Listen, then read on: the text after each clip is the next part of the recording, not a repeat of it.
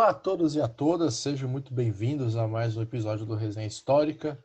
É, hoje a gente vai estar tá conversando novamente com o nosso querido Vinícius, participou da gente também do episódio número 10, falando um pouco sobre a experiência dele de isolamento, sobre como um cidadão brasileiro que estuda na China é, encarou ou vem encarado a questão do isolamento social devido ao momento de pandemia mundial que a gente está enfrentando. Então você já deve ter dado uma olhada aí na descrição do episódio.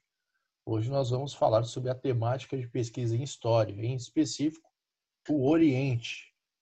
E já dando aqui uma adiantada, o Vini, a pesquisa dele é em Oriente, é sobre China. Então ninguém melhor do que ele para falar sobre isso. Vini, obrigado mais uma vez por aceitar o convite.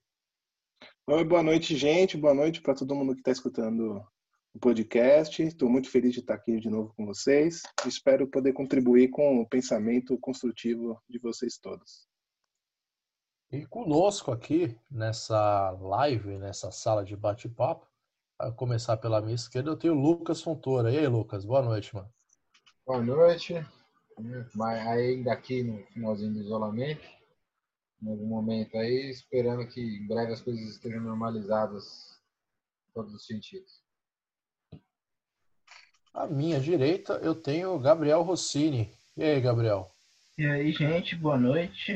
Mais uma vez aí, satisfação total. No canto esquerdo inferior, eu tenho o Felipe Vidal, nosso convidado que já, já virou prata da casa. Ele está tentando promover ele da categoria de base. Fê, obrigado por participar novamente. Boa noite. E é isso aí. Obrigado pela oportunidade novamente. Amo vocês. E você foi meu bicho, mano. Você é prata da casa, não eu. pra deixar claro. É bom que essa festa só possa receber do Vidal e do Borghetti. É. Tô falando, a gente promove, dá espaço no time e, enfim, o cara compra a chuteirinha da Nike e se acha agora o mala. E por último, mas não menos importante, nosso querido Jonathan Ferreira. E aí, João, bem-vindo novamente, obrigado pela participação. Bom, boa noite, é sempre um prazer, né? E estou bastante empolgado, porque a gente já fez um aquecimento aqui e esse episódio promete. Desculpa se eu me exceder. Tudo bem, vamos, vamos tentar conter a nossa loucura e empolgação do episódio. E para começar aqui esse episódio, Vini, queria que, para quem está tá ouvindo a gente, não, não conhece você, obviamente não, é, queria que você falasse um pouco sobre a sua trajetória como estudante. Como é que alguém, um cidadão brasileiro, começa a se interessar em pesquisar Oriente numa graduação de História como que foi parar literalmente do outro lado do mundo para estudar isso daí. Obrigado mais uma vez. Boa noite, prazer é todo meu. E, bom, seguinte, vou falar um pouco sobre a minha trajetória, o que, que aconteceu até eu parar lá onde eu atualmente sou morador, lá em Wuhan. Bom, seguinte, né? Eu acho que a maior parte das pessoas aqui no Brasil elas tiveram uma grande e é muito presente a influência de determinadas partes de, do Brasil, principalmente de São Paulo, do Oriente, do Japão, da China. E é natural que determinadas pessoas tenham, tenham afinidade com esse tipo de tópico. Mas para mim, é, no momento da graduação, eu lembro, eu comecei minha graduação em História lá na, na PUC, é, eu tinha que decidir o que, que eu queria estudar, né? E eu sempre gostei muito de, de Ásia, de Japão, mas aí eu pensei, poxa, quem que está em ascendência, né? Quem que está crescendo? Eu falei, foi a China, né? Aí eu comecei a ler mais sobre China, fui atrás de fazer um curso de chinês, aí comecei a aprender a falar a língua tal. Só que aqui no Brasil, a pesquisa sobre Oriente, a pesquisa sobre China, ainda é muito incipiente. Nós temos poucos especialistas, pouco material traduzido, e infelizmente é uma barreira que nós enfrentamos ainda até hoje. Aí eu mudei da PUC, fui para a USP, onde eu concluí minha graduação. E depois que eu concluí minha graduação, eu fui fazer um curso de especialização pra, de proficiência linguística lá na China, através do Instituto Confúcio, na Unesp, que abriu as portas, as portas para mim, que eu sou grato até hoje. E chegando lá, eu fiz um ano de proficiência, tirei a minha, minha certificação, hoje eu sou certificado com nível 5 de chinês, né? Só, só são seis níveis. E esse nível 5 me permitia fazer uma pós me daria a oportunidade de fazer uma pós-graduação na China. E estando lá, eu aproveitei e já ingressei na minha pós-graduação. Só que a minha pós-graduação ela não, não está direcionada, é, relacionada diretamente com o estudo histórico, embora eu tenha que exercê-lo até hoje. A minha pós-graduação é filosofia chinesa. Eu estudo os princípios da filosofia chinesa e a aplicação tanto na sua transformação no decorrer da história. Por isso que a pesquisa histórica ainda, histórica ainda persiste. Essa é a trajetória. Muito, muito interessante, mano. Não sabia dessa parte da filosofia, não, mano. E, enfim, já emendando uma outra pergunta antes de abrir para os nossos participantes. É... Bom, como que você chegou a esse tema, né? Acho que é para quem faz uma pós-graduação em ciências humanas, essa é uma das perguntas que são mais feitas para esse jovem pesquisador. Como é que você chegou nesse tema da filosofia e como que você tenta eh, ou relaciona ela com, com a história? Bom, vamos lá, né? Desde quando eu comecei a fazer meu estudo histórico e tal, meu estudo sobre história, eu sempre gostei muito de, sempre gostei da parte parte de uma teoria da história, né?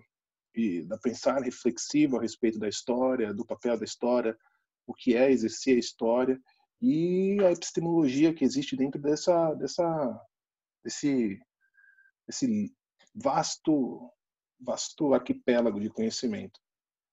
Então, e dentro e a filosofia chinesa, ela me atraiu principalmente por foram várias questões pessoais também. É, eu pratico artes marciais, eu pratico kung fu e a filosofia chinesa ela apresentou para mim uma, uma característica muito peculiar que a filosofia ocidental ela não tem, entendeu? Que é propor para o indivíduo modelos de existência. Como é que eu vou tratar isso, pra explicar isso para vocês? É o modo de agir, como eu devo agir, como eu devo me comportar, como eu devo encarar a realidade e me adequar a ela. Eu acho que essa é a melhor forma de tentar exprimir essa colocação porque a filosofia ocidental ela é muito é, observa, ela é de observação, é uma, uma, uma filosofia especulativa, é uma, uma, uma, filosofia que trabalha muito mais no campo da ideia, ela é muito mais ideológica, muito menos prática. E a filosofia chinesa ela trabalha com princípios da moralidade que são princípios práticos, são princípios de ação, são coisas, são, são ensinamentos, né? não são pesquisas.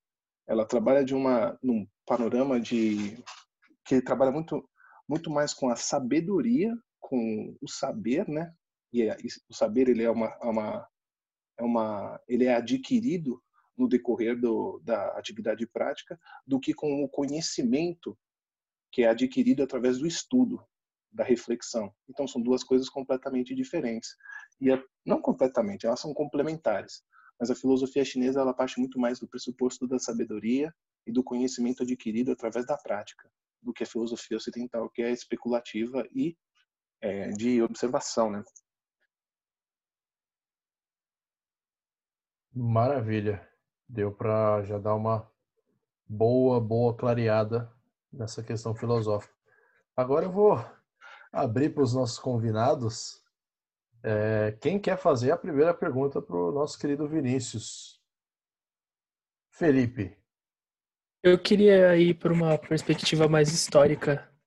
É uma dúvida que eu tenho. Não sei se vai é, fugir muito do, do, do, assunto que a gente está vendo. Eu queria falar um pouco sobre a revolução cultural, né? No processo aí pós República Popular da China, porque e aí se você puder dar uma introdução dentro da minha pergunta é, sobre é, a revolução cultural, mas eu acho que a perspectiva que a gente tem aqui e a, dos, das bibliografias que eu tenho ali, o pessoal faz muita, acho que é uma visão ocidentalizada sobre a revolução cultural como se fosse um caça às bruxas, sabe?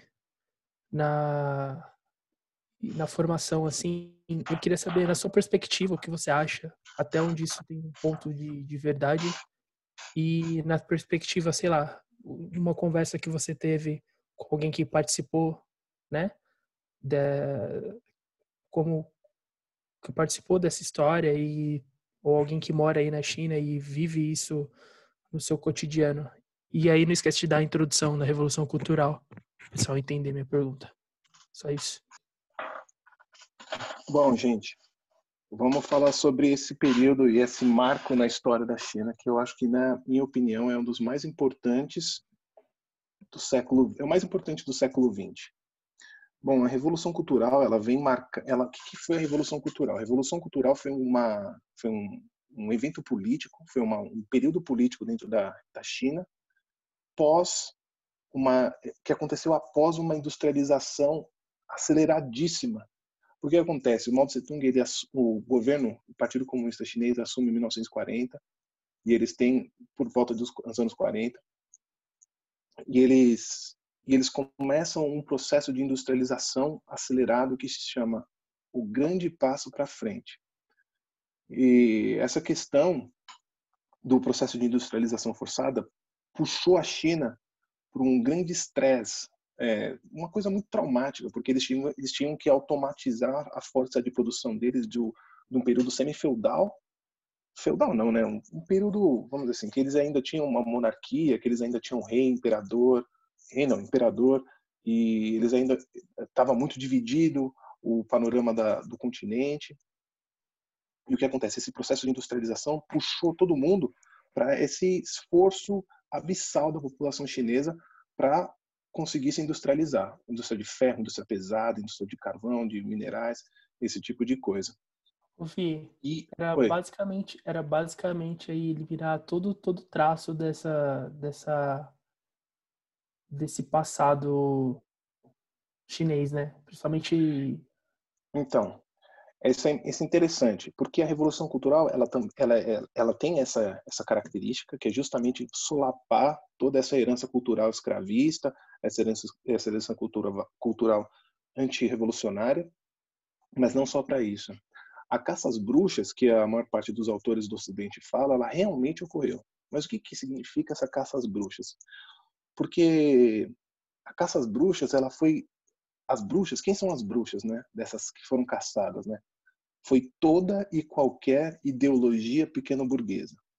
Toda e qualquer, toda ideologia burguesa, todo, todo resquício da ideologia burguesa que ainda existia dentro da mentalidade da população chinesa ou do camponês chinês, ela foi erradicada. Não erradicada, né? mas ela foi perseguida e brutalmente condenada, entendeu? E dentro disso, aconteceram vários, vários episódios, por exemplo, uh, queima de livros, queima de biblioteca, queima de é, templo, queimas de é, como é que fala, é, monumentos históricos. Na cidade mesmo onde eu moro, que chama, que eu moro em Wuhan, lá tem uma tem um, um símbolo da cidade é uma pagoda, é uma, um edifício gigante que era utilizado por uma por uma visão para você ver longa distância na época militar, né, na época das, muito antigo, dos impérios e tal.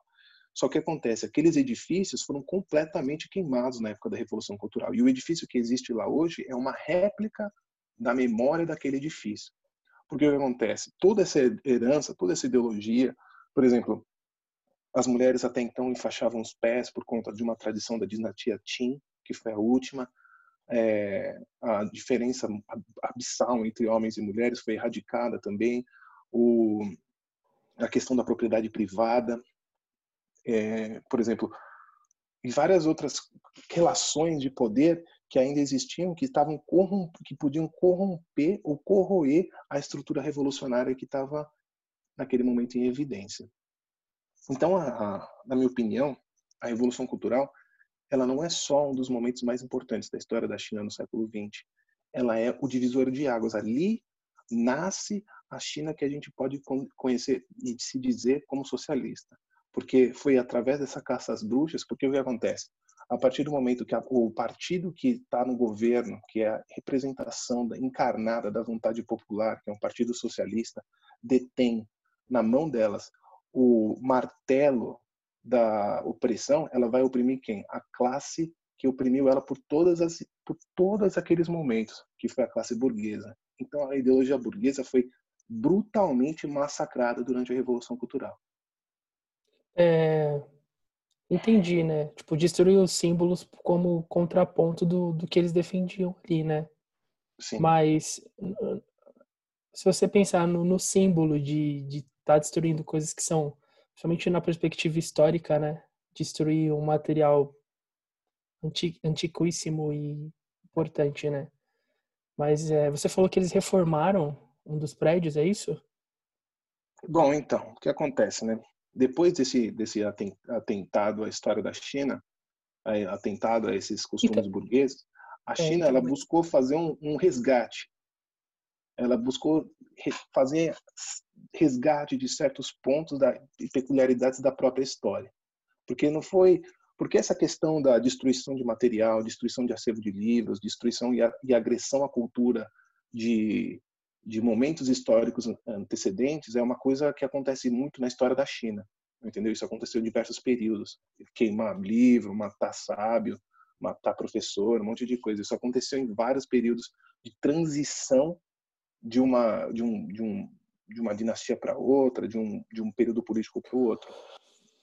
E só que o que acontece? Depois da Revolução Cultural e depois que a China abriu as portas, ela tentou ressignificar e, e trazer para o presente uma identidade que passa pelo filtro da Revolução Cultural. Porque hoje o chinês ele lê a revolução, ele lê a filosofia chinesa, a história da China, não com os olhos de uma, uma linha, uma linearidade contínua da história, ininterrupta. Não, ele lê a filosofia e a história da China como um momento que nasce a partir do corte da revolução cultural. Então você tem uma linearidade na história que é cortada pelo pela, pelo filtro da revolução cultural, que é justamente para remover a influência burguesa do pensamento chinês. Excelente, entendido. É, quem queria falar agora? Lucas, você queria falar alguma coisa, mano?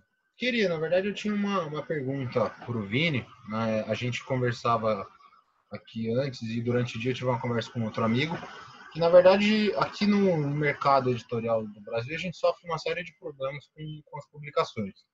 E o que a gente encontra hoje, principalmente sobre o Mao Tse Tung, são poucos exemplares, eu acredito que um ou outro pela expressão. É, então a gente não consegue ter uma noção da complexidade do pensamento do, do Mao Tse Tung, como por exemplo a gente tem de alguns outros pensadores tem uma série de outros títulos aí em outras editoras, enfim, alguns que estão sendo, para nossa felicidade, relançados. Mas sobre o mal mesmo, a gente não consegue ter uma, uma noção muito grande. O que a gente tem ali é alguma coisa que, conversando mais com os professores, porque na nossa formação mesmo a gente não viu o Oriente, né? Lembro, inclusive, de conversar com você na época que você queria fazer essa mudança e das dificuldades que você encontrou aí para poder estudar o Oriente, né? E aí eu queria te perguntar acerca do mal, assim, com relação ao, ao pensamento, à própria revolução mesmo. Questiona-se muito pela quantidade de mortos e tudo mais, mas tem aquela toda aquela discussão acerca das, das dinastias, né, que, que se tinha na China. Enfim, aí o que você puder esclarecer para a gente em alguma medida. Bom, que falar do nosso querido e amado grande timoneiro, né? Bom, o camarada mal, a história dele é, é, é como é, a gente tem que a primeira coisa que tem que entender sobre os nossos nossos líderes, os nossos as nossas figuras públicas e nossas figuras políticas de, de grande é, grande visibilidade é que eles também são seres humanos, entendeu? O Mao Tse Tung ele foi ele era um campo ele teve uma vida muito sofrida, entendeu? Ele foi um bibliotecário por grande parte da vida dele. Então ele não era uma pessoa, ele leu muito, estudou muito, trabalhou como a gente pode também dizer que ele foi um pedagogo e, portanto, ele tinha uma leitura, ele não era qualquer pessoa, qualquer indivíduo assim iletrado, vamos dizer assim. Ele teve uma formação, ele teve, sabia ler, ele tinha um dom artístico, ele gostava de caligrafia, gostava de fazer poemas e essas coisas. Então ele tem uma obra, um conjunto literário, um conjunto de um conjunto de escritos que é muito importante para toda a memória revolucionária para toda a memória do marxismo, do marxismo e para todo mundo que se diz marxista. Só que acontece, a, a nossa a disposição e a disponibilidade desses escritos aqui no Brasil, ela é precária, com certeza.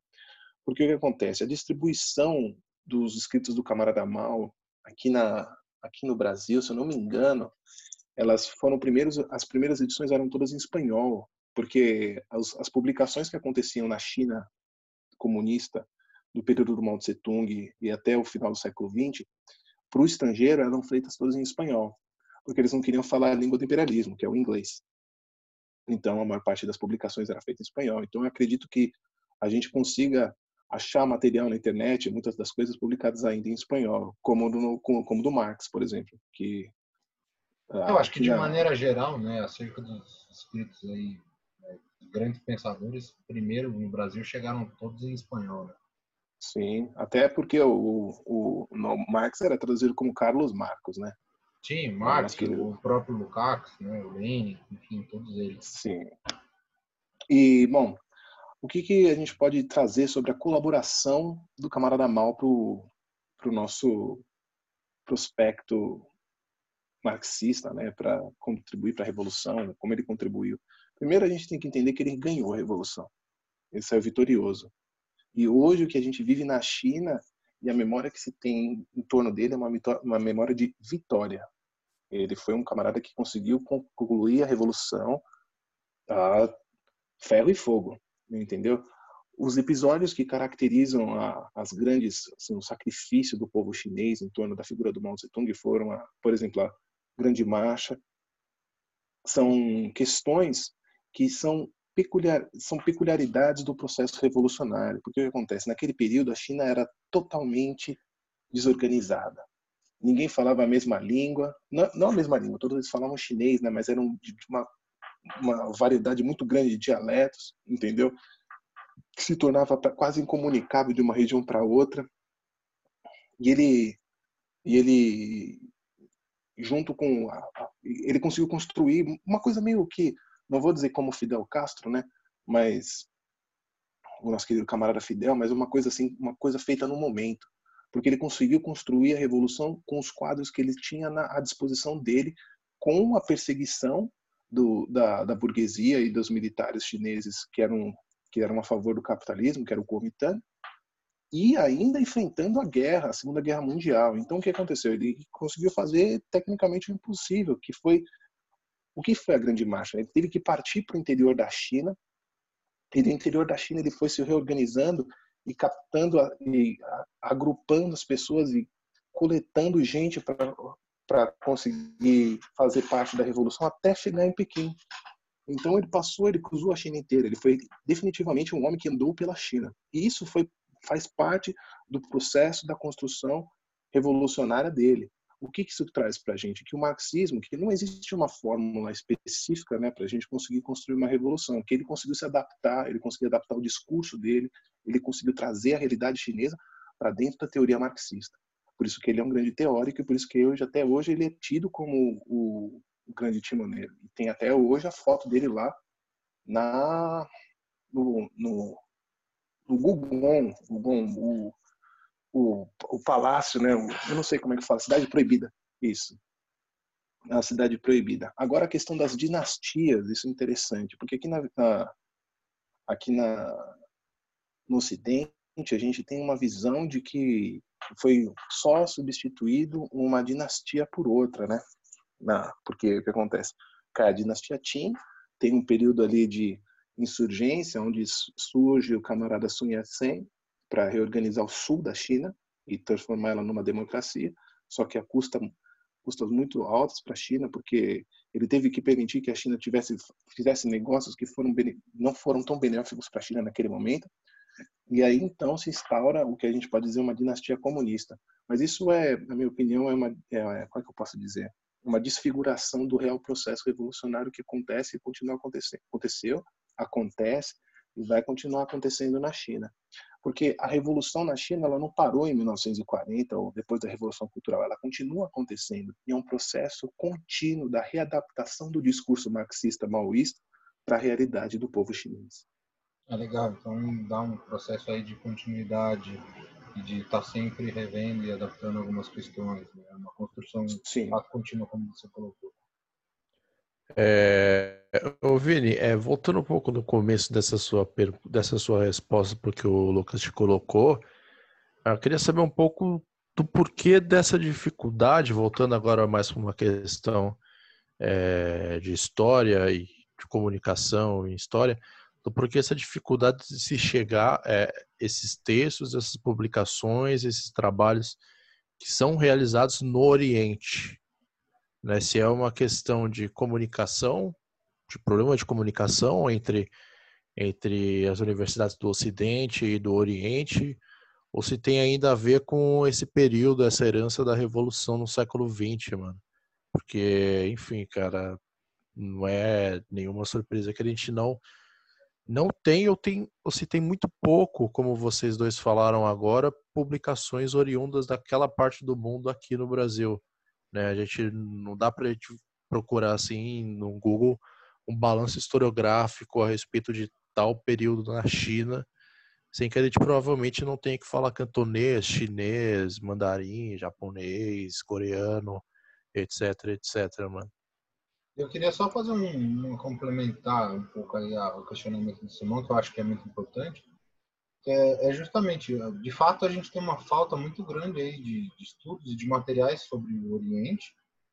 É, eu acho que recentemente que, que se passou a estudar um pouco mais a literatura, em especial a japonesa, com as publicações do Haruki Muramaki, Murakami, na verdade, desculpa, que, que tem sido bem recentes, na, na verdade. Inclusive, tive um colega aí da, nosso lá da PUC que fez um, um estudo sobre mas eu ainda e, e, que também relatou muitas das dificuldades que você teve na época que você estava na graduação. Então, assim, quase uma década depois, ainda se tem muito pouco material produzido acerca do, do Oriente aqui disponível para gente, mas passou aí talvez a ter um pouco de espaço com, na literatura, pelo menos, com, com esse autor. Bom, então, é, a respeito do material e e essas dificuldades, a gente tem que entender primeiro que a China foi um país que só se abriu com Deng Xiaoping no final do século XX. Entendeu? Então, a nossa aproximação com a China e justamente essa interação cultural que a gente está tendo com a China, ela só está começando agora. Ela começou o, o, primeiro o primeiro pilar dessa dessa comunicação cultural aconteceu com com a China, foi com o Bruce Lee, que todo mundo conhece foi através das artes marciais, foi através dessa coisa de você introduzir a cultura chinesa através da culinária, mas idioma, filosofia, história, política chinesa, isso são coisas que são aspectos muito mais profundos da, da cultura chinesa, que estão ainda muito distantes, principalmente da gente aqui no extremo ocidente. Só que a dificuldade, na minha maior opinião, na, na, na minha opinião, são várias.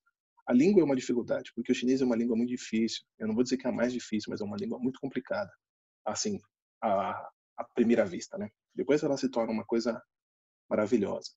Depois, o, a questão política, porque a gente tem uma barreira ideológica aqui no extremo ocidente que é que é a do capitalismo. A gente não consegue entender, enxergar uma além da nossa herança judaico-cristã, uma, uma cultura que é, que é fundada em outros pilares.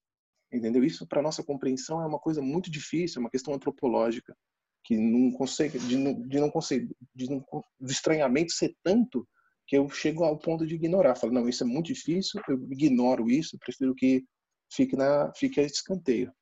É interessante você colocar isso, porque eu acho que o único livro acho que mais famoso assim que a gente tem acesso já há bastante tempo é a arte da guerra do Sun Tzu, né? mas é, é, um recorte muito específico mesmo. Né?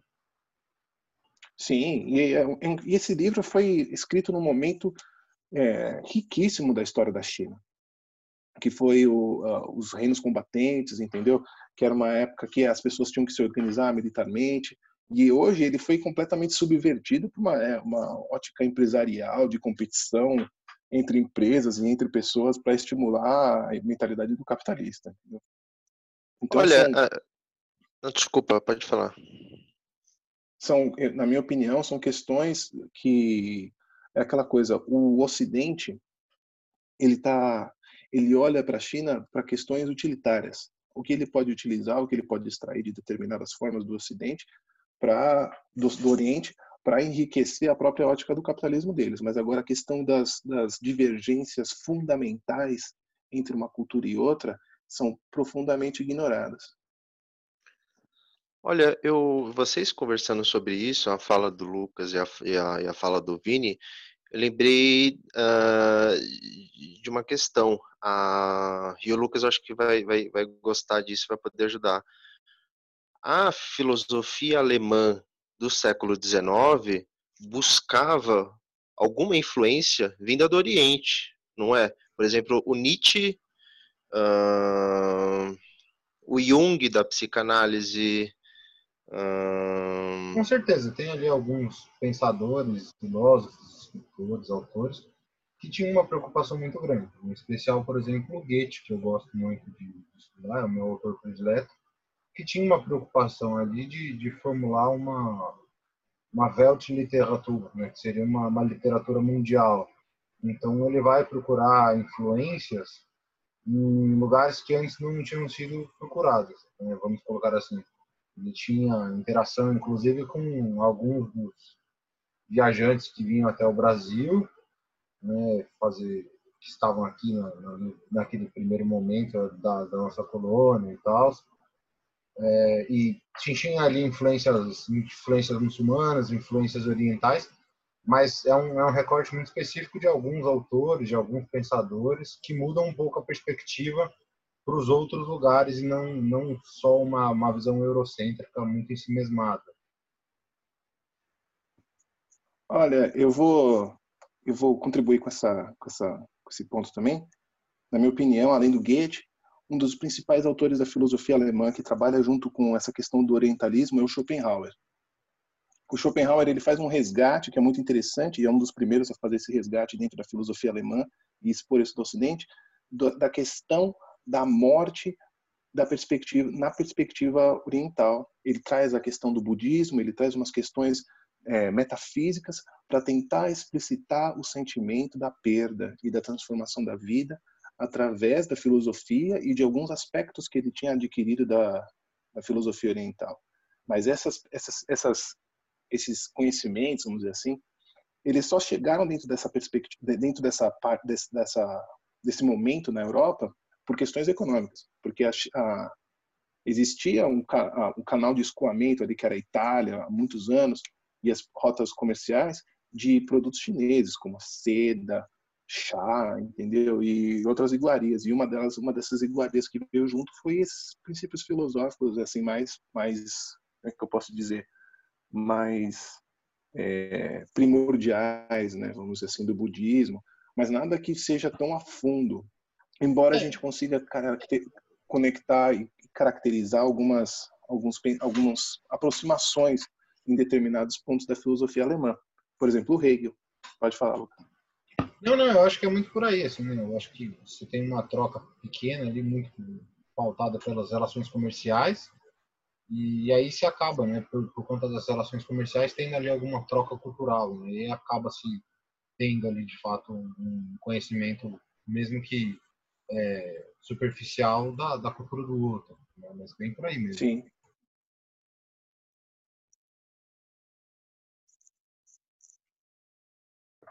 Pode crer, deu para deu dar uma entendida boa nessa questão. Porque, enfim, eu fiquei com, com essa dúvida, sempre tive essa dúvida, é, muito em cima dessa questão da língua, primeiro, que acho que é, que é claro, essa questão de pensar o papel do capitalismo como uma barreira cultural também, né, pensando um pouco nele como, como um agente que acaba, de certa, certa maneira, absorvendo culturas ou mudando, ou subvertendo um pouco a ordem das culturas, ou de tese, etc. e tal, para interesses do capital, como, enfim, se deu, deu o exemplo da arte da guerra, é, é algo que eu não tinha pensado ainda, sinceramente. Então, fiquei com, com essa nova pulga atrás da orelha, né? Porque agora, agora eu estou pensando se o Oriente ele tem esse interesse também cultural e de diálogo com o Ocidente, né? falando aqui, se atentando ao nosso campo que é o da história, né? porque, enfim, a gente não sabe, por exemplo, da minha parte, eu não sei como como a questão do tempo é pensada na historiografia de lá, como a própria historiografia é pensada, organizada na parte de lá, sabe? Não sei quais são as é, regras editoriais que eles usam para publicar algum trabalho acadêmico, não sei como que, que funciona toda essa questão de, de fomentar a pesquisa. Acho que você pode contribuir, né? Obviamente. Mas, assim, são, são outras inquietações que me vieram na cabeça agora, depois de ouvir esse diálogo aí que vocês tiveram agora. Então, na questão do, por exemplo, do fomento à pesquisa, existe uma coisa muito interessante a se pensar a respeito da, filosofia do chinês e da característica do China, que é o seguinte: o chinês ele valoriza muito a língua escrita. Então, por exemplo, existem tratados e livros. O chinês, ele, em geral, tradicionalmente, ele escreve muito o erudito, entendeu? Muito mais do que a gente.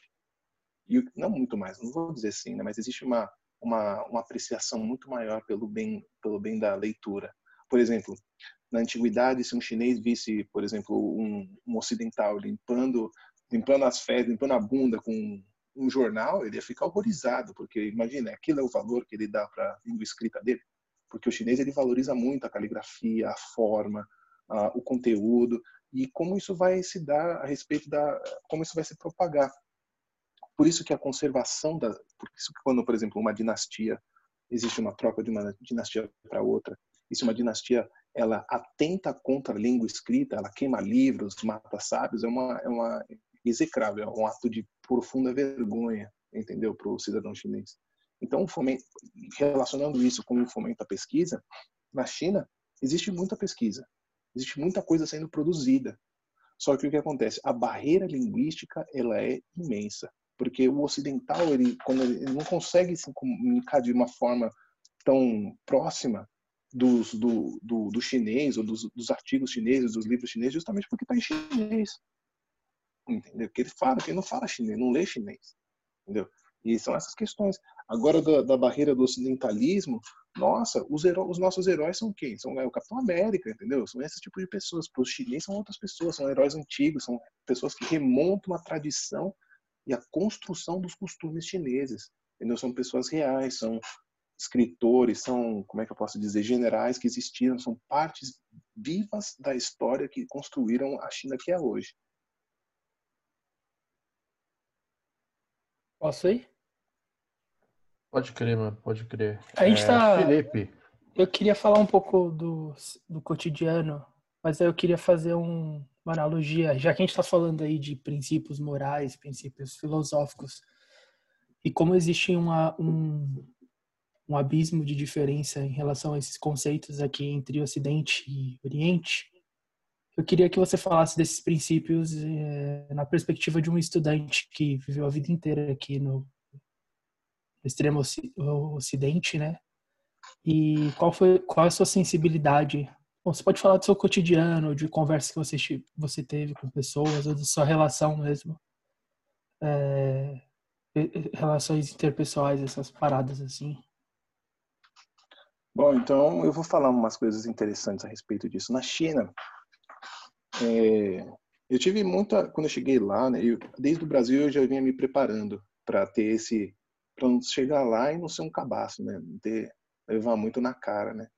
E só que acontece, mesmo assim a gente ainda é um virino. Eu cheguei lá, pequeno gafanhoto, e um dos primeiros passeios que eu fui, e eu acho que foi muito interessante, me marca até hoje, foi um, eu fui levado e apresentado para um mestre de chá. O que é um mestre de chá? Na China, o chá é muito valorizado. É uma das iguarias que é mais uma das mais consumidas pela população diariamente, entendeu? E o que é um mestre do chá? É uma pessoa que é especializada na qualidade, na produção, na venda e na execução da cerimônia do chá. E aí eu fui lá e fui apresentado para esse mestre. E lá eu consegui, lá eu sentei na mesa, ele me mostrou, ele me falou. E eu acho que essa essa essa troca que acontece, que é uma coisa que a gente tem aqui no Ocidente, mas de uma outra forma que já foi perdida há muito tempo, que é a relação do mestre e do discípulo. Porque na China, o, o, ensinar é o transmitir familiar, é o ato é o ato paterno de uma pessoa cuidar de uma outra pessoa e ensinar essa pessoa a viver na sociedade. E o que é ensinar a viver na sociedade? É você conferir um ofício a essa pessoa, entendeu? Então, você viver na, no cotidiano da China, não vou dizer para você que você vai achar um mestre em cada esquina, mas existem, na minha, na minha vivência lá, existiram momentos que eu estive na presença de pessoas que são mestres, são consideradas mestres em determinadas áreas. Esse do chá foi uma que foi muito interessante. Até hoje eu executo cerimônia de chá, faço cerimônia de chá na minha casa para os meus amigos e aqui para minha família. E, e é uma coisa presente na minha vida até hoje eu a caligrafia, eu tenho um mestre de caligrafia que me ajudou e me ensinou o caminho da caligrafia. Eu tenho eu tenho um eu tenho eu toco um instrumento musical que se chama que se chama guqin. Esse instrumento musical é uma é uma, uma harpa de mesa tradicional que eu também fui ensinado por uma mestra, uma mulher. Todas as pessoas que passam não só não só a técnica, mas um conhecimento embutido nessa técnica que vem de uma de uma ancestralidade, que você consegue resgatar isso através de uma, o que a gente pode chamar de uma árvore genealógica. Essas coisas não são muito facilmente, não se acha muito fácil aqui no Ocidente. Essa conexão tão fácil, essa conexão tão fácil, essa essa conexão tão tão forte, tão viva do, do trajeto do conhecimento, que na China é muito presente, entende? Aqui no Brasil, eu pratico Kung Fu, eu tenho um mestre Kung Fu também, que eu consigo traçar minha linhagem Kung Fu, assim como todos os outros mestres. Essa questão da vida na China me proporcionou a oportunidade de estar em contato com o que a China pode oferecer de melhor, que é essa, essa profundidade do conhecimento, essa herança cultural, essa herança do conhecimento que está preservada até hoje, que sobreviveu à Revolução Cultural. Entendeu? é, são atos, são hábitos que estão até hoje, que são vivos até hoje. Por exemplo, o ato de você comer com o hashi. Na China se fala quaizi. De comer com o hashi é um ato presente até hoje. A medicina chinesa, que foi nunca, jamais foi extinta, foi sempre preservada por todas as todas as dinastias, desde o primeiro Huangdi, o primeiro imperador chinês, entendeu? Sempre sendo preservada e sendo e florescendo cada vez mais. E ela é, é fundamental. Na China a gente não bebe, não se bebe água gelada. Na China se bebe água quente, fervendo todos os dias, em qualquer estação, porque faz bem para a saúde. O chinês acredita, entendeu? Água quente. Tanto, por exemplo, que tem um mito sobre a história do chá. O chá ele surgiu a, a lenda, né, o lendário é que o imperador Huangdi estava sentado debaixo de uma árvore de chá preto de chá verde, né? Porque o chá preto e o chá verde é o mesmo chá, a mesma planta. E ele serviram ele água quente. E quando ele tava, ele adormeceu debaixo da árvore e uma pétala de chá caiu sobre sobre a água dele. E ali aconteceu a infusão e ele tomou, achou o gosto maravilhoso e mandou e assim surgiu a história do chá na China. Esse é o lendário. E esse conhecimento é um conhecimento, esse, essa, essa, essa, como é que eu posso dizer, esse resquício lendário está presente no cotidiano da China até hoje. É, é um pouco tipo é, é, a troca que se perde aqui, né? Essa relação de, de aluno e professor, porque foi algo que a gente começou a falar logo no começo da quarentena, quando a gente gravou a primeira vez da maneira caseira, é, quando o próprio Felipe fez a primeira participação dele, que a gente falava um pouco sobre como antes disso a questão da educação era sempre passada adiante para outra pessoa. Né? O pai, a mãe, o responsável, ele tem que estar tá fora de casa, tem que estar tá trabalhando, provendo da família, etc. e tal. E a responsabilidade de educar e passar essas questões morais para o jovem, uma criança, era depositada somente numa pessoa que é o professor. Né? E, e como que ele acaba assumindo outras outras funções que não exatamente vão estar previstas no contrato dele, né? É, enfim, são coisas que acabam fugindo, fugindo não, são coisas que se perderam por aqui de certa forma. Você vê a educação aqui como uma forma é, mercadológica de formar a pessoa para entrar em determinado lugar para ocupar um espaço na área ali e já era. Né? É, queria responder, mano? Não é responder, eu só vou complementar que eu acho que você colocou de uma maneira muito interessante. Porque na China existem duas pessoas e dois profissionais, o professor e o mestre. O professor ele é justamente a, a, aquela a questão que a gente tem hoje, aquele que vai te ensinar o básico, mas ele não, não assume o, o, o papel né, da, de educar. O mestre é diferente. O mestre ele vai te oferecer, ele vai te conferir o ofício. Que, que é isso? Ele vai te ensinar a ser alguém na sociedade. Ele vai te ensinar como viver. Entendeu? Essa é a diferença na China. A palavra é diferente também. Professor em chinês se fala Lao Shi e mestre em chinês se fala Shifu. Esse tem duas tem duas partículas que são a mesma nas duas palavras, que é a partícula Shi, que é a partícula de como é que eu posso dizer sabedoria ou do saber do mestre. Só que as duas palavras são diferentes porque o mestre ele, ele é como se fosse o mestre e a outra partícula que caracteriza, caracteriza a palavra é pai. Então ele vai ser seu pai, porque é aquela coisa, quem vai ensinar o valor da sua família, quem que vai ensinar o valor que tem o seu pai para você é o seu mestre, não o seu pai. Porque o seu pai tem que prover para sua casa, o seu pai tem que trabalhar, o seu pai tem que exercer o ofício da vida dele. Entendeu? Essa é a diferença. Por isso que existe um conceito muito importante na filosofia chinesa que chama piedade filial, que você tem que entender quem é seu pai. Seu pai não é só o seu pai, o seu progenitor. Seu pai é aquele que te ensina a viver na sociedade. Quem que vai te munir de armas para conseguir sobreviver. E esse também é o seu mestre. Maravilha. Bom, é isso, mano. Era, era uma curiosidade que eu tinha. Né?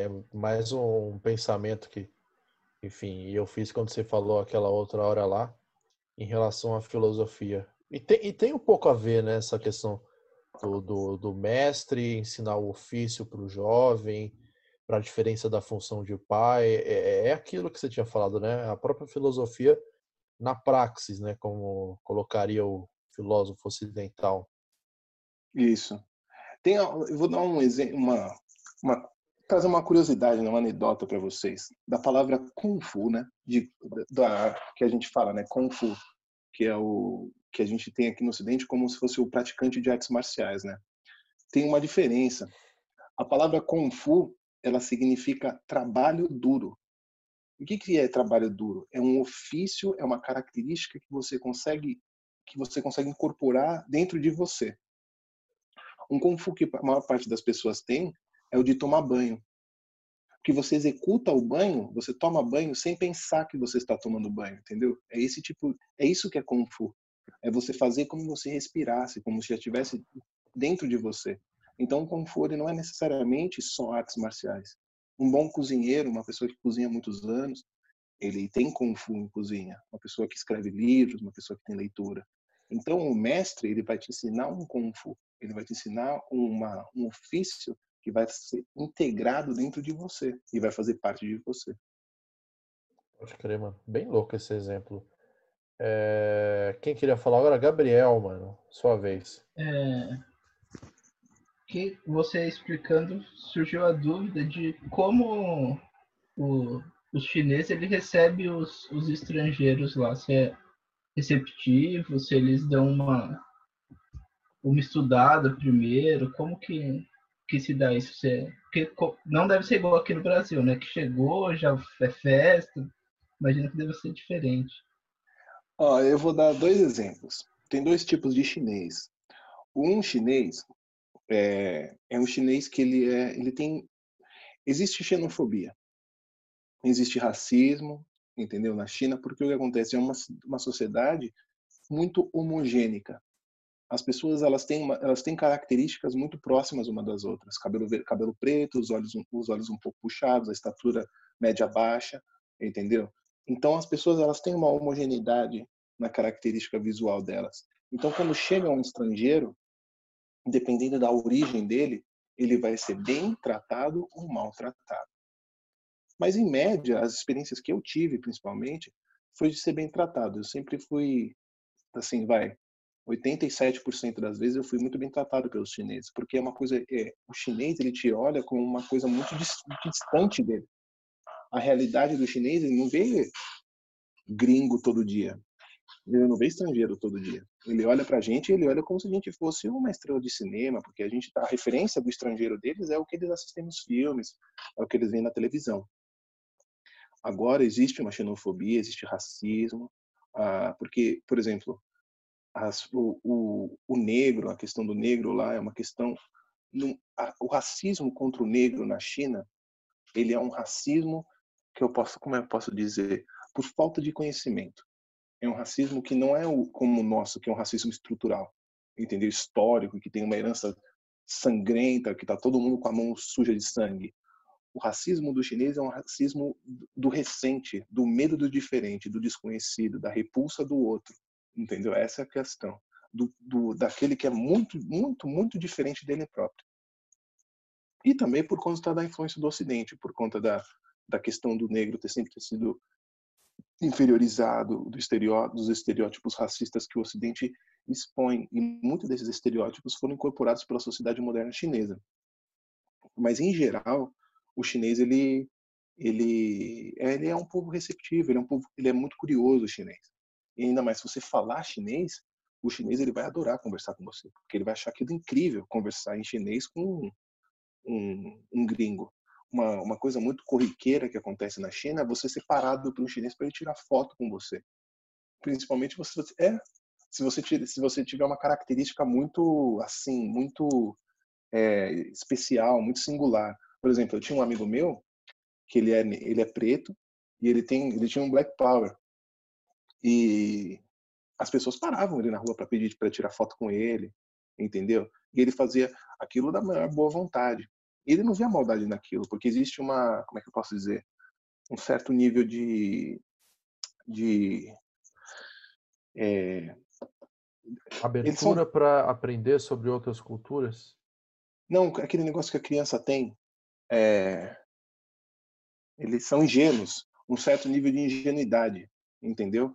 Não é não é uma coisa de abertura, porque o chinês ele é muito conservador em determinados costumes dele, ele, aquela coisa assim, não, tem, existe ainda muita coisa das, das famílias, das famílias da classe média, da classe média alta, do, de quererem que os filhos casem com chineses, entendeu?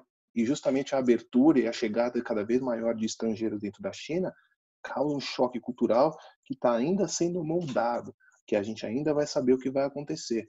E, o, e a internacionalização dos povos chineses, deles irem para fora, para estudar fora e ter adquirir cultura estrangeira, colabora para ter uma maior receptividade dos povos dos povos que não dos povos não chineses dentro da China. Isso ajuda, matura, torna a China um lugar globalizado, entendeu? Em integração cultural e social com os outros países. Então, no geral, a China é um país receptivo, um país que está aberto, que quer conversar. Não é o Brasil. Eles têm eles é que a gente tem uma a gente é formado por várias amálgamas de cultura, né? Então a gente é um, uma coxa de retalhos. O chinês não é uma coxa de retalhos, isso é uma coisa que a gente tem que entender. Eles têm a, eles são concretos, eles têm a eles têm a, a cultura deles ali, entendeu? Eles sabem o que eles têm que preservar ou não. Mas não, o que não quer isso não quer dizer que eles não não sejam receptivos entendeu? Porque o chinês ele é, um, ele é um povo receptivo, ele é um povo amigável, ele é um povo que quer, que gosta de aprender, gosta de escutar, gosta de dividir. Maravilha. É, respondeu sua dúvida em relação ao convívio social, Gabriel? Com certeza. Muito bacana, inclusive, a abertura deles, né, para conhecer outros povos. Para entender, pelo menos, né? Sim, cara, esclarece muita coisa. É, eu também fiquei pensando um pouco se isso não tem uma, uma relação. É, com certeza tem, né? Porque a gente volta àquela questão da, da, da troca de produção historiográfica, né? Principalmente por causa da questão da língua. A língua continua sendo um empecilho até nesse aspecto, o de receptividade, ou até da ingenuidade, ou da própria curiosidade por não ter assim um, um contato constante com, com, com o estrangeiro? Olha, eu vou dizer para você, na China não tem muitos chineses, são vai, quase 2 bilhões de pessoas. Não existem muitas pessoas que falam inglês. Embora o inglês seja uma coisa que eles tenham, eles estudam, e, e eu asseguro para vocês que as próximas gerações dos, das crianças, eles vão ser fluentes. O inglês deles vai ser muito mais muito mais consistente do que a geração que é compatível com a nossa agora, entendeu? Dos anos dos anos 90, entendeu? E no e do começo do século 21. Só que a, a, respeito da língua, o chinês ele tem ele tem uma certa uma trava, ele tem um pouco de vergonha, entendeu? De se expor, de ter, porque na China a gente tem uma uma, uma peculiaridade que é de se envergonhar. Você não, você não pode se expor a situações que te envergonhem, entendeu? Que façam a máscara cair, é o que eles dizem, né? Você não pode perder a sua face. Então, é muito difícil que eles venham arriscar conversar com vocês, com um estrangeiro em inglês, um espanhol, entendeu? Eles sempre vão tentar se resguardar naquilo que eles têm certeza de que eles vão conseguir se comunicar. Agora, se você tentar falar com ele em chinês, com o chinês, na maior parte das vezes, para mim principalmente, foi uma experiência muito positiva, porque eles são muito abertos. É como a gente aqui no Brasil. Quando um gringo tenta falar em português com a gente, a gente vai ser super receptivo, sempre vai tentar incentivar, vai sempre tentar procurar entender, principalmente para as pessoas que têm facilidade linguística. Agora, e o China vai tentar fazer a mesma coisa. Ele vai te incentivar, mesmo que você fale só um Nihao, ele vai falar: "Nossa, fala muito bem chinês", entendeu? Tal, para você não desistir, ele vai sempre te incentivar. Tem essa questão. Maravilha. É, Jonathan, você está algum tempo aí preparando? Sua vez agora, amigo. A minha, a minha questão é assim: a China parece que ela é, tem essa sensação de que ela é um epicentro é, cultural ali de toda aquela Ásia próxima, Mongólia, principalmente Japão, é, Coreia, as duas Coreias e tal. Então, queria que você explicasse para a gente um pouco como que é isso. É assim que funciona? Por que, que a China é assim? Por que, que ali é uma região onde a mitologia ali ela é incomum com as demais ali perto? E principalmente desse caso China-Japão, né? Que eh, eu tenho essa sensação de que sempre foi muito tensa, né? Então assim, o, enfim, o que, que é chinês, o que, que não é chinês, é correto pensar dessa forma, enfim, era, era isso. Bom, eu vou. É uma, é uma, essa questão é bem, bem legal e ela é bem extensa. Eu não vou tentar ser muito simplista, mas eu vou tentar dar uma resumida. O que acontece? Eu vou, eu vou usar uma, um tempo, vou fazer um, buscar um refúgio nas palavras. A palavra pessoa para o chinês, na antiguidade, no, na época que eles estavam ali em disputa e o território da China ainda não estava bem determinado, a palavra pessoa, humano, era só era utilizada para denominar o, o humano Han, de etnia Han. Todo outro que era, todo outro ser humano que não fosse Han, que não fosse chinês, não era humano. Eles eram eram bárbaros. Entendeu? Então a palavra homem só era utilizada para o chinês. E o que, que isso significa? Que essa, essa cultura, que é muito mais antiga do que a nossa e muito mais antiga do que parte da cultura ocidental, ela ela tem se preservado e ela não é não é que ela se preservou ela fez uma é como se fosse uma grande é, como é que eu posso dizer uma grande uma poça de água que vai se estendendo e vai aumentando de tamanho entendeu? E esse aumentar de tamanho é envolvendo justamente essas culturas bárbaras, uma, umas, essas culturas bárbaras, que elas, o processo que acontece com elas não é o processo de, por exemplo, eu sou bárbaro e eu invado a China e eu destruo a, eu destruo a China. Isso não acontece. Nunca aconteceu. O que acontece é o seguinte: eu destruo a China e depois eu me torno chinês. Existe um processo de retro, como é que eu falo, como é que eu posso dizer, é, é, de re, reatroativo da cultura. Em vez da minha cultura ser predominante dentro do, do, do lugar onde eu, da onde eu invadi, a, a cultura do invasor se torna a minha cultura. Um exemplo clássico disso foi quando a Mongólia invadiu a China. O Kublai Khan, que é o neto do Gengis Khan, que assumiu como imperador da China, ele fez de tudo para virar chinês. para o filho dele, para o herdeiro dele, se tornar chinês, para a cultura chinesa continuar sendo preservada, a instituição burocrática chinesa que permitia que toda aquela massa de gente continuasse trabalhando de uma forma uniforme e, consistisse, trouxesse consistência para a vida cotidiana e para o, como é que eu posso dizer, para o modo de produção daquele período continuasse existindo, para isso eles tinham que continuar sendo chinês. Eles tinham que se transformar em chinês. Lugares que outra outra outra situação que aconteceu semelhante nessa, nesse trajeto foi quando a China foi dominada por outra por outro povo estrangeiro, que foram os a dinastia Manchu, que foi a última dinastia da China. Quando os Manchus entraram, a língua oficial do governo não era só o Manchukuo, que era a língua a língua Manchu, era o Manchu e o chinês. E os Manchus eles fizeram de tudo para trazer para eles próprios todos os elementos da cultura burocrática chinesa, o confucionismo, o, a, as questões as questões administrativas, as questões históricas e se inserir dentro da cultura chinesa, se transformar em chinês. E a respeito, a respeito dos outros países que circundam a China e não se transformaram em China, né? Vamos, vamos trabalhar com alguns deles para vocês entenderem. A Coreia é um dos exemplos, é um exemplo mais próximo. Para não falar do Sudeste de, depois. A Coreia, o que acontece com a Coreia? A Coreia, ela era um estado anexo da China. Eles tinham independência, só que eles pagavam tributo para o imperador chinês para conseguir existir. Assim como o Vietnã, o Laos, a Tailândia, todos esses países lá de baixo. Todos eram países anexos da China. E o que acontece com a Coreia? A Coreia, por conta disso, hoje o coreano, a etnia coreana é considerada dentro da China como uma minoria étnica. A China tem 37 minorias étnicas. O coreano é uma, assim como o falar coreano. O coreano ele está incluído como uma pessoa chinesa. Embora o coreano que nasça na Coreia ele tenha a sua identidade como coreano, tal, mas toda aquela cultura ali na Coreia ela é banhada pela cultura chinesa. Agora, no caso específico do Japão, que você tinha mencionado, o Japão ele importou parte da cultura parte da cultura chinesa, assim como todos esses países que eu citei anteriormente.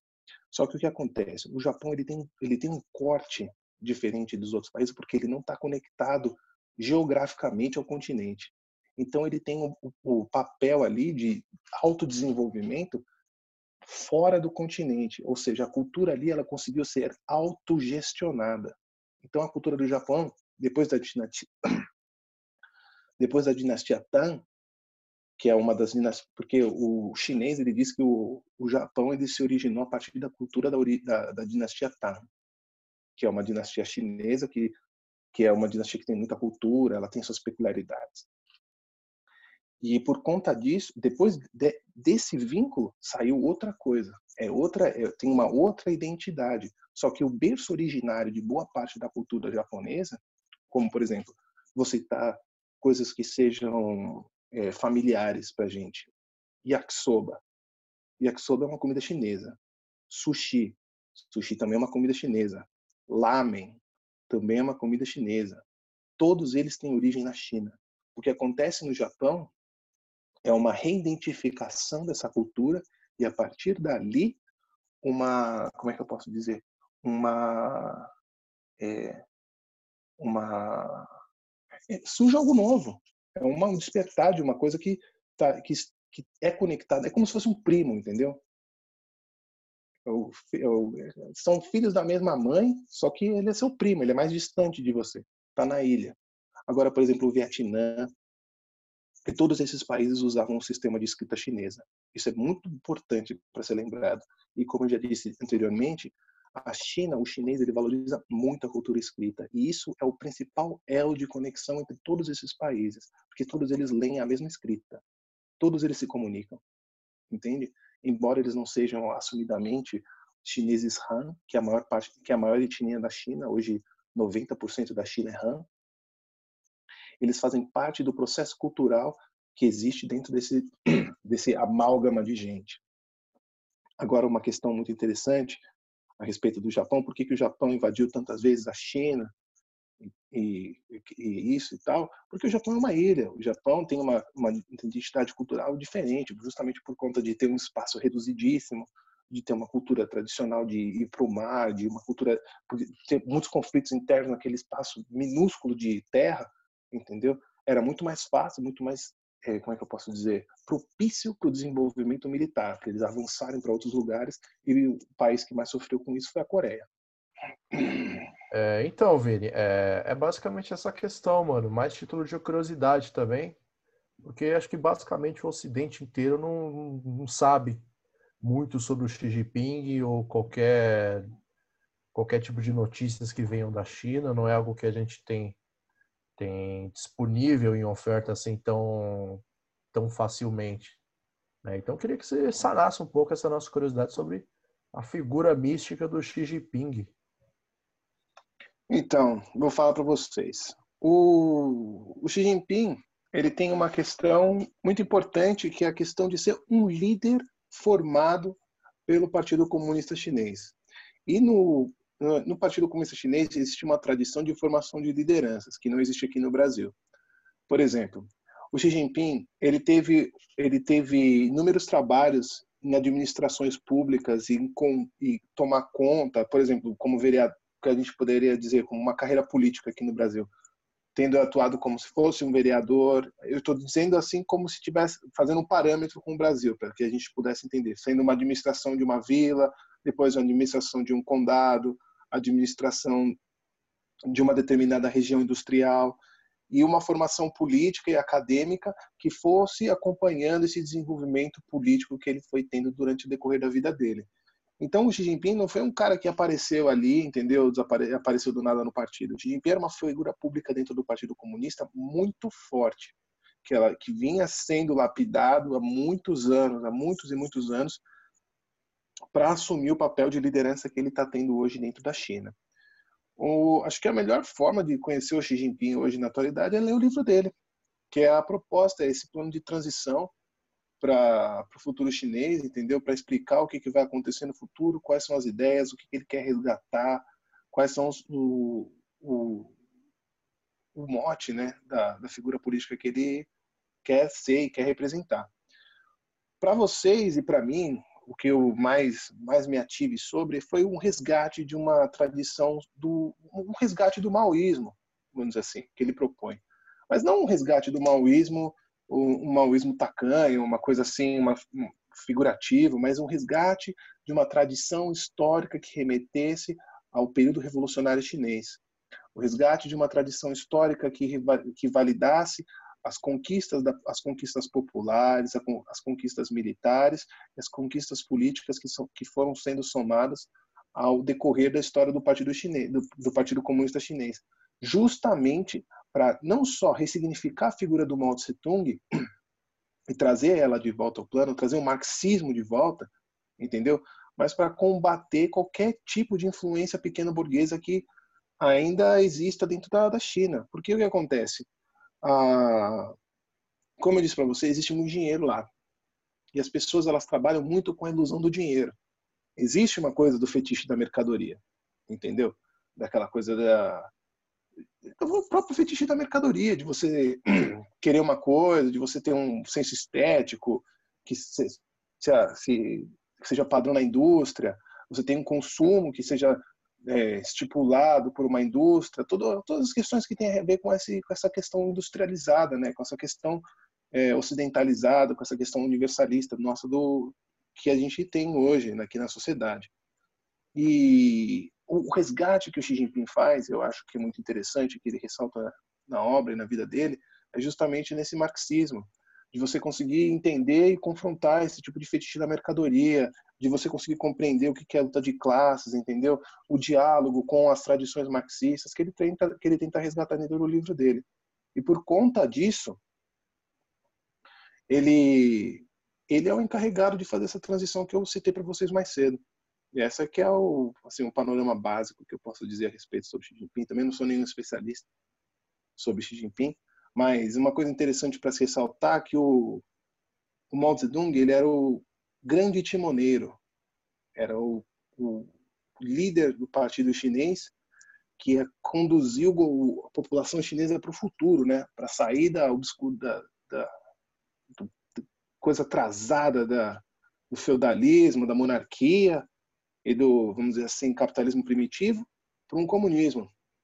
E o Xi Jinping, ele é a figura do pai, ele tem uma figura paternalista dentro da China.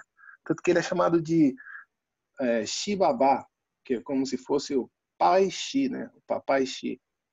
Justamente por conta disso, por trazer esse resgate, de trazer esse acolhimento, porque a população chinesa viu no governo dele, durante, durante o período que ele esteve no comando, a ascensão de classe de milhões e milhões de chineses, entendeu? E a maior parte da circulação e o enriquecimento da população. Maravilha, mano. É, comparações com Lula são incabíveis nesse caso, né? Bom, o nosso querido Lulinha, o problema do Lulinha é que ele queria ser o Lulinha paz e amor, né? Essa que é a questão. Hoje ele, hoje a gente vê pelos tweets dele que ele se arrepende profundamente, né? Do Lulinha paz e amor, porque jogaram a bola nas costas dele. É isso aí. Pode crer. Bom, foi uma, foi uma senhora aula hoje. É, enfim, a gente começou falando também um pouco sobre a experiência dele de viver na China, principalmente no, nesse contexto que a gente está vivendo de uma crise de saúde pública mundial, uma crise sanitária. A gente falou também da força econômica que a China possui é, e de como eles conseguem construir as coisas assim em tempo recorde, de forma inimaginável, e como o tempo lá ele já está bem acelerado, né? O tempo que a gente vive, esse tempo contemporâneo nosso, já é acelerado. Pelo que o Vini falou aqui, fica a impressão de que lá eles já estão no, numa aceleração um pouco maior do que aqui a do Ocidente. Então, vamos para aquela nossa famosa parte onde a gente vai fazer as indicações de leitura é, para vocês. Eu tenho uma aqui, bem, bem simples, eu vou continuar na, naquela linha de recomendar algumas coisas mais para você distrair a mente, ocupar ela e, e, fugir um pouco mais da realidade. Então eu vou deixar aqui para vocês o Factotum, do Charles Bukowski. Para você que é maior de 18 anos, fica a leitura. Para você que é menor de 18 anos, também fica a leitura. Enfim, não somente ninguém. E, enfim, cara, é um livro de contos né, contos entre aspas, é dividido em capítulos, mas tem um formato de contos e a narrativa vai se construindo em cima desse formato. É uma linguagem muito fácil, te prende do começo ao fim, gosto bastante do, do Bukowski.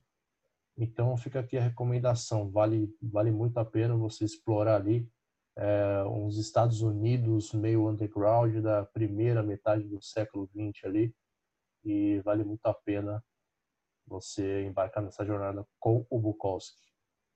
Vini, agora passar para o nosso convidado, mano. O que, que você recomenda aí para os nossos ouvintes e para a gente mesmo ler?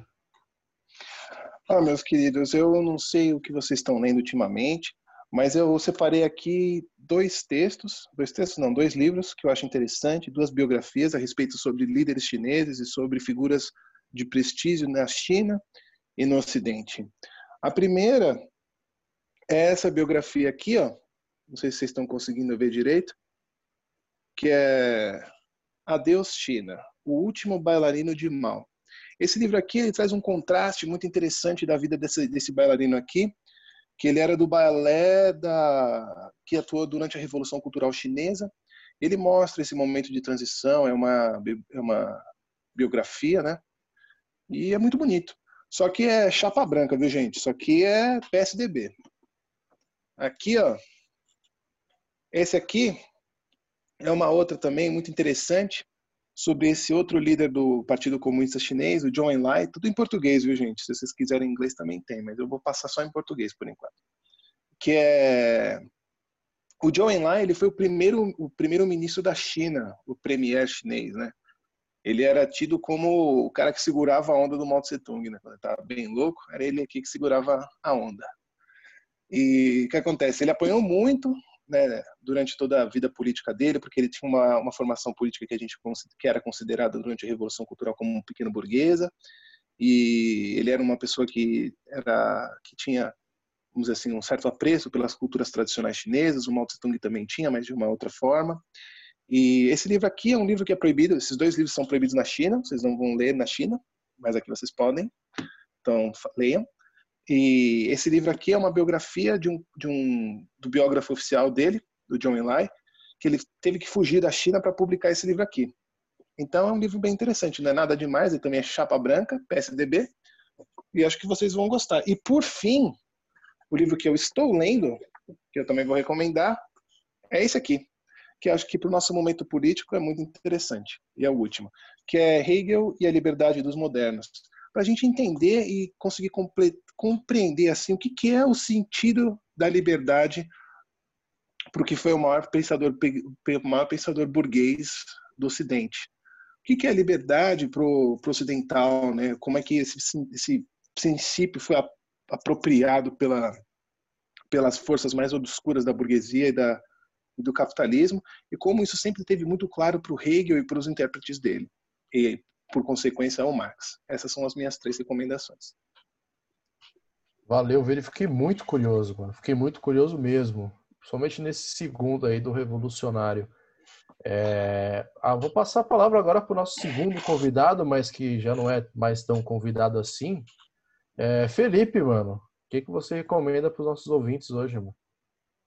Eu vou recomendar uma um testemunho de um cidadão chinês que pegou aí a criação do República Popular da China em 49. É uma trilogia, na verdade, chamada Vida, Uma Vida Chinesa. O nome do, do autor é Li, Li Kung-u. Não sei se é essa a pronúncia, mas é bem legal. O, o livro ele é dividido em, em uma trilogia porque fala um pouco da visão dele da, da formação da, da, República Popular da China, da apoteose do Mao Tse Tung, uh, de alguns aspectos, e aí divide um pouco da, da faixa etária dele. Então, o primeiro livro trata da visão dele como criança, depois como adolescente, e até a fase adulta, a, a terceira idade como, como a China vai mudando além dele é bem legal porque é, um, é uma analogia a mudança a mudança que vai acontecendo em relação a, aos pensamentos dele e, e, ao mesmo tempo a China como ela muda sabe essa industrialização o é, fortalecimento dos desse, das concepções aí socialistas como como o povo abraça essa essa parada assim é bem legal, sabe? E ele viveu todo esse ele viveu todo esse, esse período, então é muito interessante. É isso, é, é uma vida é uma vida chinesa. A trilogia, basicamente isso. Maravilha, outra indicação que fiquei bastante curioso. É, Gabriel, vou para você agora. Você está em cima do Felipe aqui na minha visão? Que delícia. Bom, falando, falando da China, e como todo mundo sabe, eu estou sempre recomendando o futebol aqui, na, aqui no, no podcast, principalmente nessa quarentena. Não, peraí, não dá.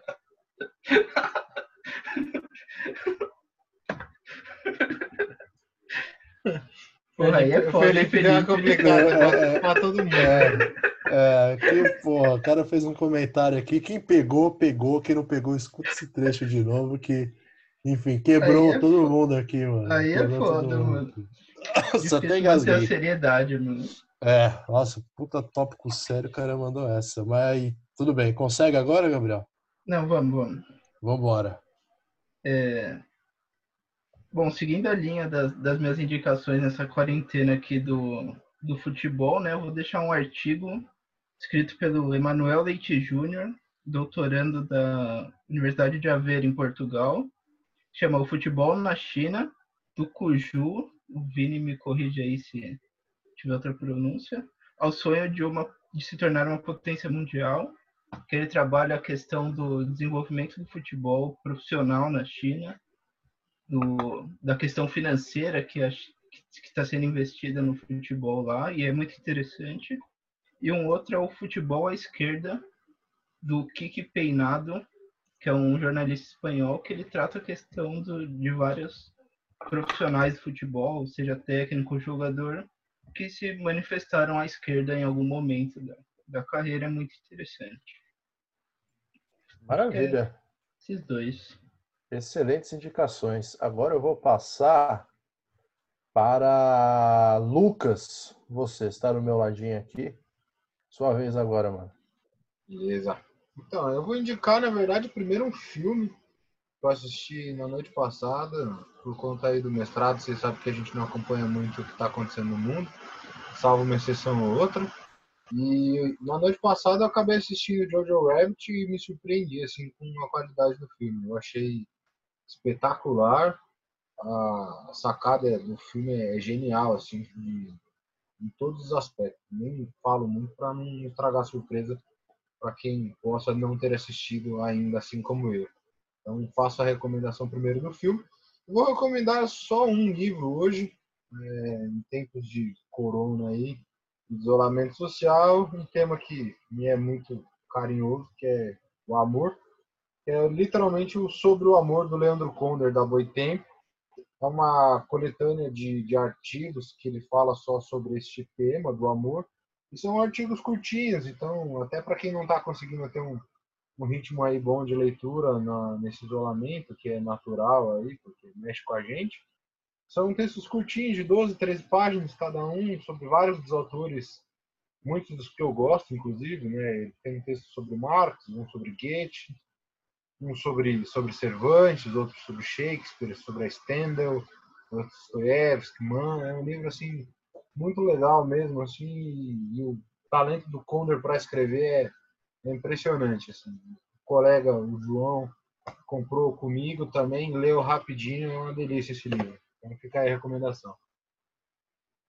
Ah, recomendações fofas e ternas do nosso querido Lucas. E em penúltimo aqui, nosso professor, traço festeiro, Gustavo Cerqueira. Suas indicações, Gu. Bom, hoje eu vou deixar uma indicação, né? Que inclusive foi uma indicação do nosso convidado Lucas, né? Vou começar a ler que é a Imperatriz de Ferro, né? A concubina que criou a China moderna. Então eu ainda não não posso ter muito o que falar desse livro, né? Que eu vou começá-lo ainda, mas fica aí essa indicação. Maravilha. Excelente indicações. Eu só queria cara. ponderar que eu sou recorrente aqui do programa e que o convidado é o Vinícius, tá?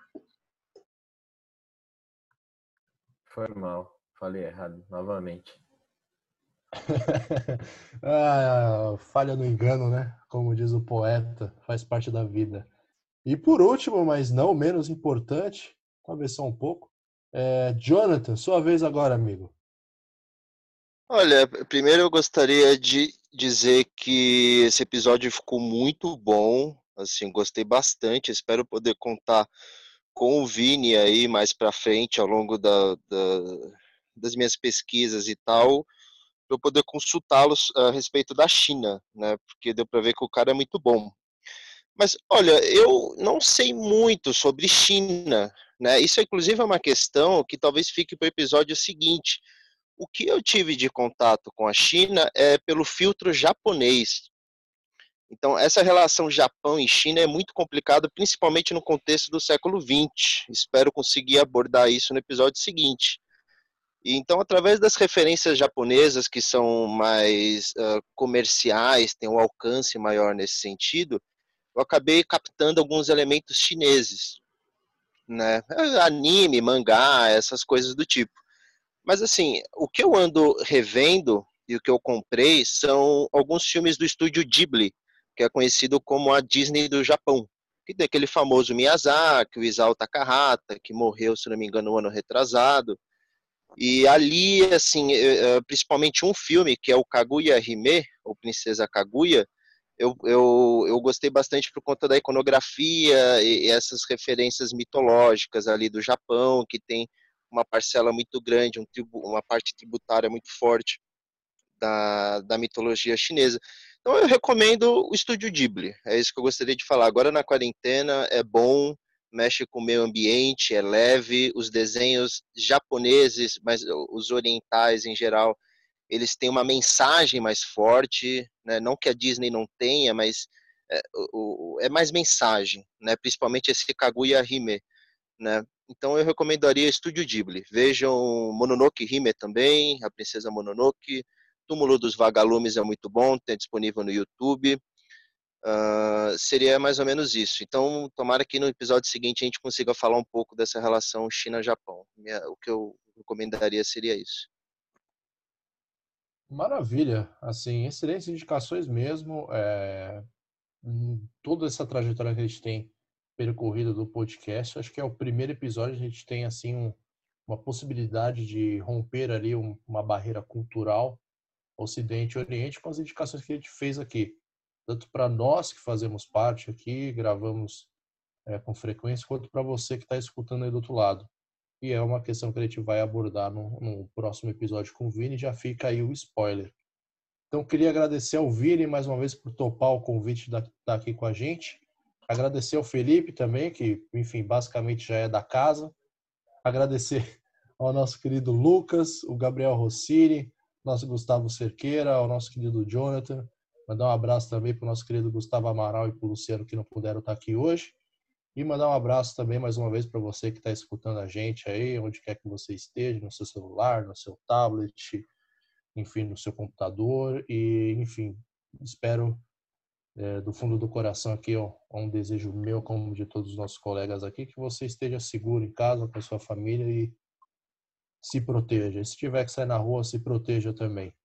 Tá bom? Então não se esqueça a indicação vai estar na descrição desse episódio. Se você estiver olhando pelo Instagram, vai estar nos nossos comentários. O podcast está disponível no Cashbox, no Spotify, no Google Podcasts e no Apple Podcasts. Estamos em todas essas plataformas aí para você escutar. É, não se esqueça de curtir, compartilhar. Se tiver que comentar também, comente. Os nossos contatos vão estar na descrição do episódio. Então, da minha parte aqui dos nossos convidados, forte abraço e tchau!